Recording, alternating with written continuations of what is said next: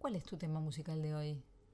Me quedo con Todo se transforma de Jorge Drexler. ¿El tuyo? A mí hay un tema que me encanta de los Beatles. Es una historia de amor y se llama Here, There and Everywhere.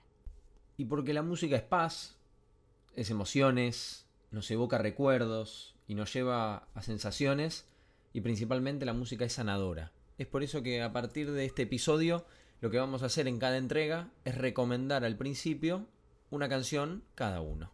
¿Cómo les va, Quarantainers? Noveno día, novena jornada, noveno episodio de Crónica de una cuarentena. Esto que nació en base a estar encerrados en casa, el confinamiento. Mi nombre es Mariano Santiago Caramelo. El mío es Sandra Sofía Arcos Valcárcel. Y como ya sabes, nos encontrás en arroba Mariano Caramelo en Instagram y en Spotify como Crónica de una Cuarentena. Te agrego encima que nos podés encontrar a un número de WhatsApp que es el 11 40 86 90 84.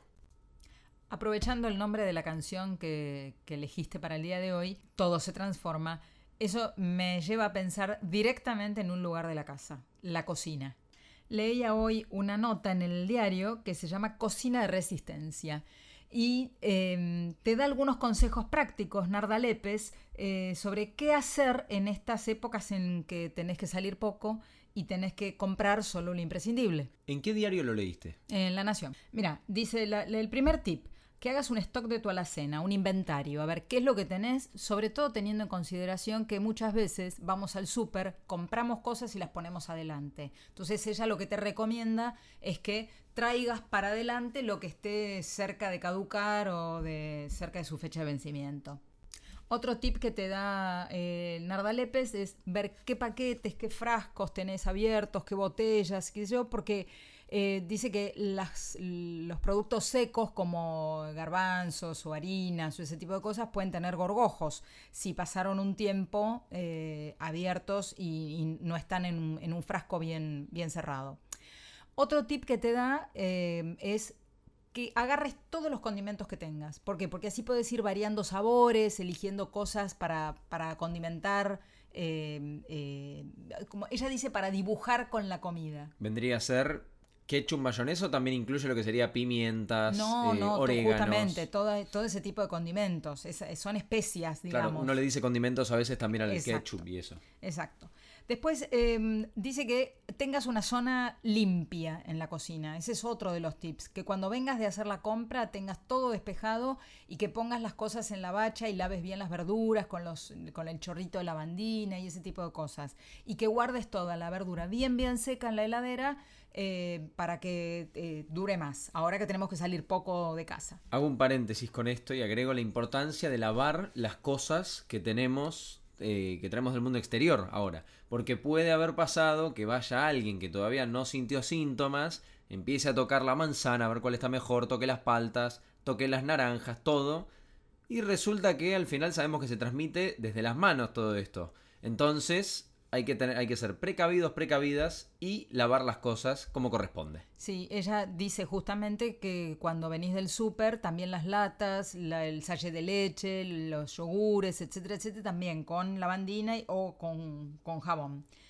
Otro de los tips que te da es que hagas un estricto orden en tu freezer, que saques todo como si fuera fueras a limpiar el freezer y ahí empieces a organizar por este, verduras congeladas o por carnes o pollo o lo que fuera, pero bien, bien diferenciado, para que vos visualmente cuando abras el freezer no lo tengas media hora abierto y, puedas este, organizar rápidamente. Otra cosa que te dice es cocina lo que sepas hacer no te pongas a inventar cosas para ensuciar toda la cocina, que todo es un despelote, que yo. No, es mejor andate a lo que sabes. Y si querés experimentar, bueno, anda experimentando los días que, este, o los chicos, los que tienen chicos chiquitos, este, los tenés jugando por un lado y qué sé yo, para que la cocina no sea también un, un despelote tremendo. Y después te dice, como uno de los últimos tips, es qué comprar. Y ella te recomienda que compres eh, conservas como latas de tomates, porotos, garbanzos, atún, sardinas, especias, muchos picles. A ella le encantan los picles, entonces eh, eh, dice que van con todo, te cambia el sabor de la comida. Y después te recomienda quesos duros, eh, bueno, qué sé yo, de verdulería te, te, recomienda ajo, cebolla, papa, batata, zapallo, repollo. Dice que son las verduras que más duran ahora que tenemos que salir poquito de casa para que eh, nos duren más. La nota me pareció piola, por eso la recomiendo en la entrega de hoy. Bueno, justo que hablamos de cocina, no sé si te habrás dado cuenta, pero hoy que me mandé un bizcochuelo antes de grabar este episodio, ya probaremos qué tal salió y avisaremos, fue sacando uno de los bizcochos que estaba puesto en una caja de las del fondo. Así que eh, ya empezamos con este proceso de empezar a revisar qué es lo que tenemos. Completísimo como siempre, doctora. Y le pido ahora si nos reporta, al momento de grabar este episodio, cuáles fueron los casos del día de hoy con respecto al coronavirus. Bueno, mira, se recuperaron 80 personas. Bien, es un dato vamos que por ya eso, dijimos. Vamos con la noticia positiva. Vamos.